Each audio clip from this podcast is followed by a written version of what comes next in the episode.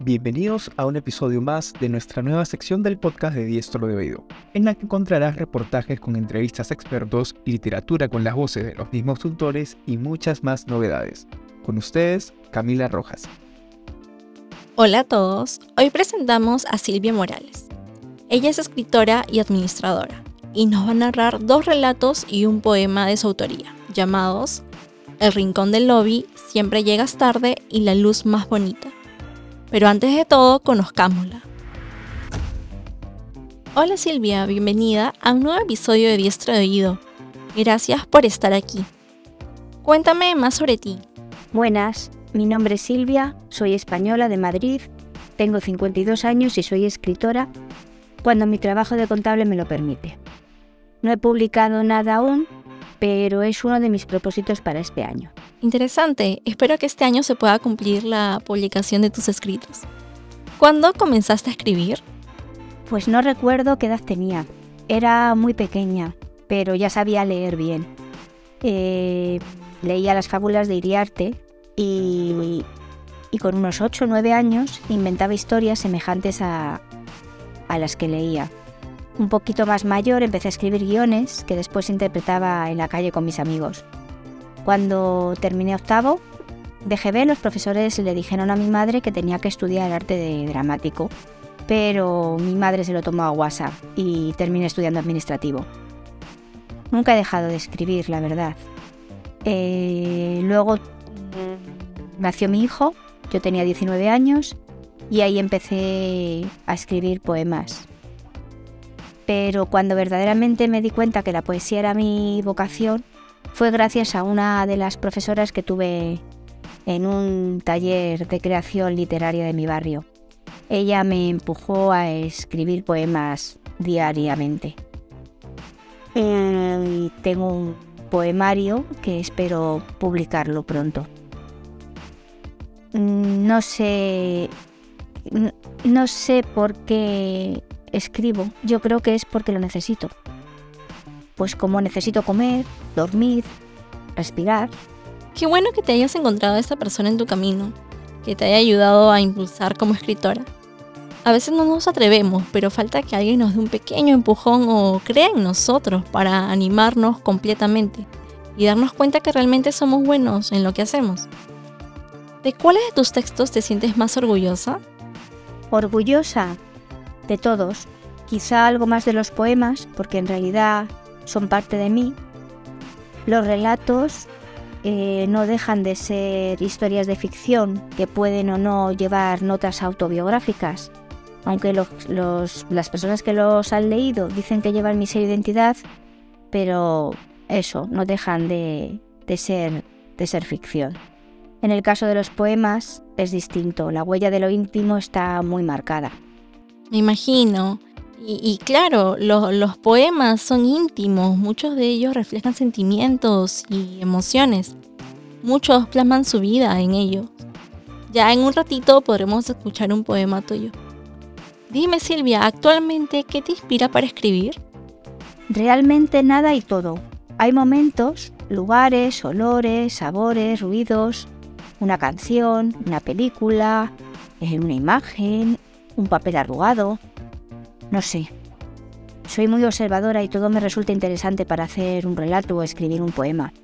Pero si tuviera que decantarme por un tema en concreto sería el tema del amor.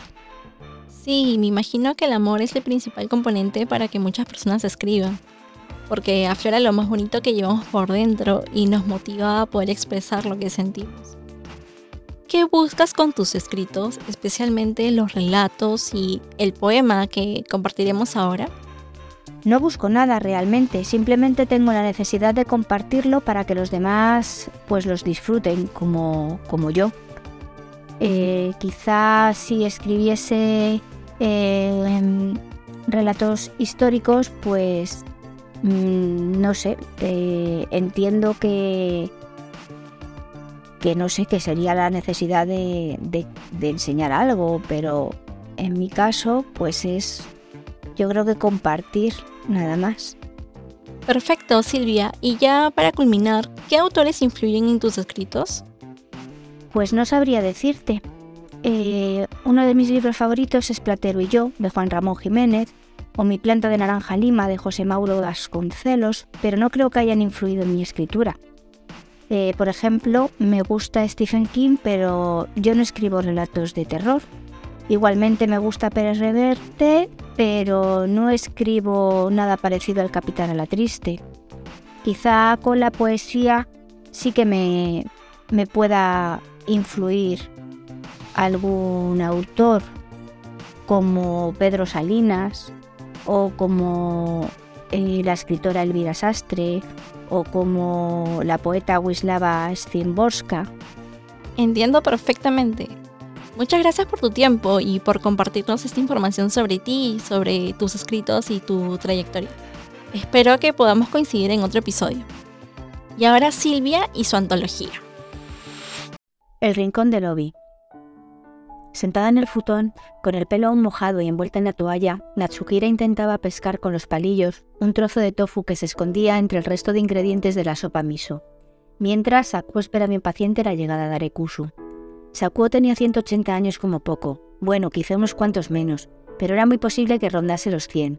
Conservaba casi toda la mata de pelo ya blanco, que le ha acompañado durante todos estos años. Su cara apenas arrugada mostraba un color muy saludable, al ser bajito y delgado, se desenvolvía bien con las tareas domésticas. Aún así, ya no hacía más de cuatro cosas. Arekusu se encargaba del resto. A él le confiaba los trabajos más duros, de limpieza o los que requerían estar mucho de pie, así como la atención a los clientes del taller de costura de Natsukira. Lo único que no le gustaba del joven era la fama que le precedía.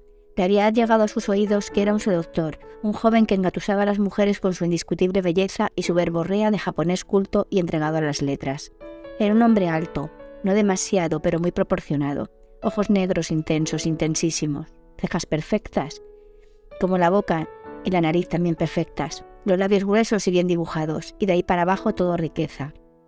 Sin embargo, a Nasukira le parecía un ser pedante y decía que los haikus que publicaba eran simples y poco interesantes.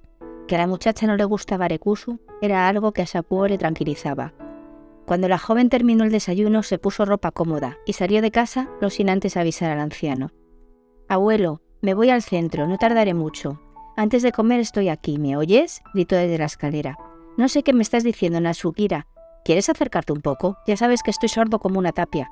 Te decía que salgo un momento. Ah, hija, está bien. Cuando traigas el pegamento me ayudas con estas fotos. Con una sonrisa lastimera, se acercó al abuelo, se sentó junto a él y observó lo que estaba haciendo. ¿Estás bien, abuelo? dijo. Déjame ver. ¿Quiénes son? ¿Cómo dices? Las fotos, abuelo. ¿Quiénes son? gritó a pleno pulmón. Tu abuela y yo poco antes de que ella, en fin, era tan guapa. En esas fotos salíamos de tomar gachas de arroz del santuario de Gokonomilla. ¿Sabes? El agua con el que se hacen es curativa. Le sentaba bien el kimono negro con el estampado de flores rojas. ¿No crees? ¿Ves? Ahí ya se le había caído el pelo. Por eso lo cubría con el pañuelo. Sí, abuelo, era muy guapa, pero tú tampoco estabas mal, ¿eh? Oye, abuelo, ¿y ese hilo rojo que muestra la abuela en la mano? ¿Qué cojo? ¡Ay, abuelo, el hilo rojo! Ah, ya. Sí, sí, cosas de tu abuela. Ella decía que éramos almas gemelas, que estábamos unidos por el hilo rojo del destino. Así que tiró de una hebra que parecía estar suelta en una de las flores de su kimono y nos hicimos la foto. Qué bonito, abuelo. Uy, qué tarde es. Me voy que tengo que comprar algunas bobinas que me hacen falta para el taller. Dentro de un rato vuelvo dijo dándole un beso en la mejilla. Adiós, pequeña, ve con cuidado. Ah, y que no se te olvide el pegamento. Vale, abuelo, respondió a lo lejos. Cuando llegó, el joven asistente, el anciano, le enumeró por orden de importancia los quehaceres del día que previamente había escrito en un papel. Arekusu, primero tienes que prometerme que cuando yo falte te ocuparás de buscarle un buen marido a mi nieta. No me vale cualquier joven, tiene que ser alguien con carácter. Ya sabes que Natsukira tiene un genio, pero señor Sakuo, no sé si yo...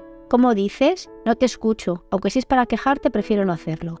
De acuerdo, no se preocupe, buscaré un marido bueno para su nieta, aceptó levantando mucho la voz. Segundo, tienes que ayudar a la niña a colocar el taller. Ha llegado el pedido de las telas de los obis y aún no los ha puesto en su sitio. Muy bien, esperaré a que vengan a Chukira para que me diga cómo quiere que coloque la mercancía. Y tercero, tienes que contratarme en mi funeral. Algo sencillo. ¿Su funeral? preguntó sorprendido. Sí, mi funeral. Creo que ya tengo una edad para pensar en eso, ¿no crees? Pero, señor Saku, si está hecho un chaval. ¿Que te viene mal? Claro, los funerales no vienen bien a nadie, pero sobre todo al que se muere, rió Sauko. Arekuso obedeció a las propuestas del anciano y comenzó buscando un marido en Atsukira. Descartó a los mayores de 30, a los arrogantes, a los poco inteligentes y a los incautos. Le quedaron cuatro de la lista de nombres que había elegido. Tachó tres que consideraba poco atractivos y se quedó con un solo nombre. A continuación buscó en el ordenador empresas encargadas de oficiar un funeral y solicitó por correo electrónico varios presupuestos. Mientras que lo hacía pensaba en la forma de engatusar a la chica con sus encantos. Será coser y cantar. Era casi mediodía cuando Natsukira llamó a la puerta. Hola, Rekusu, tengo las llaves en el bolsillo y no podía abrir. Saludó la joven sujetando un montón de cajas con las manos. Hola, déjame que te ayude. ¿Qué cargada vienes? Eres muy amable, pero yo puedo, gracias. Anda, trae, que estarás agotada, insistió. Que te he dicho que no, gritó Natsukira apartando las cajas de la vista del asistente. Del movimiento tan brusco que la muchacha ejercitó al retirar la mercancía de las manos del joven, una de las cajas se cayó, desperdigándose todas las bobinas por el suelo. Una de ellas, la de color rojo, rodó hasta toparse con los pies de Rekusu. Ambos acudieron al mismo tiempo a recoger el hilo. Ambos se miraron a los ojos, y ambos salieron corriendo cuando un fuerte golpe se escuchó en la habitación de Sakuo. Siempre llegas tarde. Siempre llegas tarde. Siempre hay alguna excusa. El tráfico, un cliente de última hora, echar el euromillón, la prima de Albacete que te llama por teléfono, justo en el momento que sales pitando del curro porque es tarde. Siempre dices que esta es la última vez, pero nada es verdad. Mientes más que hablas. No estás preparado para asumir responsabilidades. Llegas a casa, aparcas el focus, lo observas, pero decides no entretenerte en limpiar la luna sucia. Te recorres las habitaciones, miras en la cocina, en el baño, incluso debajo de la cama. No está, normal. Te presentas media hora tarde. Coges el teléfono, marcas su número, apagado o fuera de cobertura. Intentas recordar el nombre de la clínica, pero no consigues acordarte. Buscas en la agenda, en las notas del móvil, en las conversaciones de WhatsApp, pero no hay nada anotado. Llamas a su mejor amiga por si ella conoce el sitio donde había quedado contigo. No, hace días que no hablo con ella, te dice. Vuelves a sentarte en el auto mientras haces memoria. Marcas de nuevo su móvil. Sigue apagado. Decides llamar a tu madre. Hola hijo, te saluda. Hola mamá. ¿Cómo está Andrea? te pregunta. Pues no sé, porque ha llegado tarde a recogerla y ya no estaba en casa. Hijo, ¿cómo has podido dejarla sola en un momento tan delicado? Ya, ya lo sé. Tenía que haber salido antes del trabajo. ¿Sabes cómo se llama la clínica? Pues me lo dijo hace días, pero tengo tan mala memoria. Te despides con un beso. Por fin arrancas el coche y te diriges a casa de su madre. Ella tampoco sabe nada. Marcas de nuevo su teléfono. Da señal pero no contesta. No debías de haberla dejado sola, te repites una y otra vez. Decides volver a vuestra casa, te pones un whisky doble, te relajas un momento en el sofá, vuelves a coger el teléfono, pero ya no llamas. Solo observas la foto que tienes de ella como fondo de pantalla. Sin duda, te vuelven loco esos zapatos rojos de tacón de aguja que lleva. No pierdes más el tiempo y buscas en su mesilla, entre su ropa interior, en los bolsillos de la cazadora, pero no encuentras la dirección de la maldita clínica, donde se va a proceder a interrumpir un embarazo muy deseado por ella y poco por ti. Abres el ordenador y al restaurar la página de internet te das de bruces con la web de la clínica.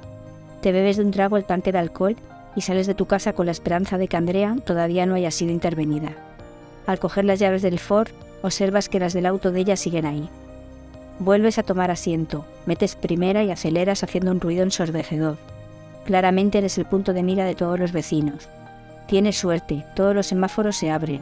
Te queda poco para llegar, pero crees que no lo harás a tiempo. El último disco se cierra. Decides saltártelo. Frenas en seco porque hay alguien cruzando. Te equivocas de pedal y aceleras. Un zapato rojo de tacón de aguja se clava en la luna de tu coche, rompiéndola en mil pedazos. La luz más bonita de Córdoba. Da igual que te escondas en las cortinas de mi habitación, o entre las páginas de Platero, o en los acordes de una bonita canción. Sé que me cuidas. Quizá no vengas de visita envuelta en tu bata de Pirineo de fresas, o con tu camisón fresquito de irte a la cama. Tal vez regreses en forma de arco iris, porque toda tú eras de mil colores, como dice Rosario en su canción. Quizá vengas a vernos dándole ritmo a la tristeza y poniendo firme a todas las lágrimas que se empujan por salir. Quizá necesite de tu presencia para escuchar a Manolo García sin llorar. Da igual que te ocultes entre los hilos y los dedales, o entre la harina y el moriles, o en los grados de alcohol de la quina Santa Catalina. sé que estás, tan bonita, con esa luz que traspasaba el quicio de la puerta manchando todo lo que tocaba. 96 años de gloria bendita. Da igual que regreses sin avisar, a la hora que dan en la tele los cupones o la primitiva, o cuando terminen las novelas, estaré esperando para contarte un cuento. Había una vez una princesa que nació entre las flores más bonitas de un patio de Córdoba, que creció entre el dolor de una guerra y la miseria que dejó. Se ganó el pan con las entretelas y los silvanes. Dejó a su familia por amor en el sur y formó la suya propia en la tierra de los gatos, y nunca hubo forma de sacarla de su casa. Dos veces la golpearon con guantes de boxeo el corazón. Fuerte, muy fuerte. Las dos se llamaban Antonio. Y salió de ellas tocada, pero no hundida. Pasaron los años y volvieron a golpearla, a ella y a todos, con un virus de los que dejan huella. Cuando menos te lo esperas, esa princesita que nació entre las flores se marcha y te deja el corazón partido, como dice Alejandro. Mamá, no creo que pueda volver a escuchar a Manolo García sin llorar, igual que no puedo escuchar a José Mercé sin nudo en la garganta, o a Farina sin recordar a papá. Gracias por llegar hasta aquí. Recuerda que puedes encontrar más contenido sobre diestro oído en Spotify, Apple Podcasts, Google Podcasts, LinkedIn e Instagram. Nos vemos en un próximo episodio.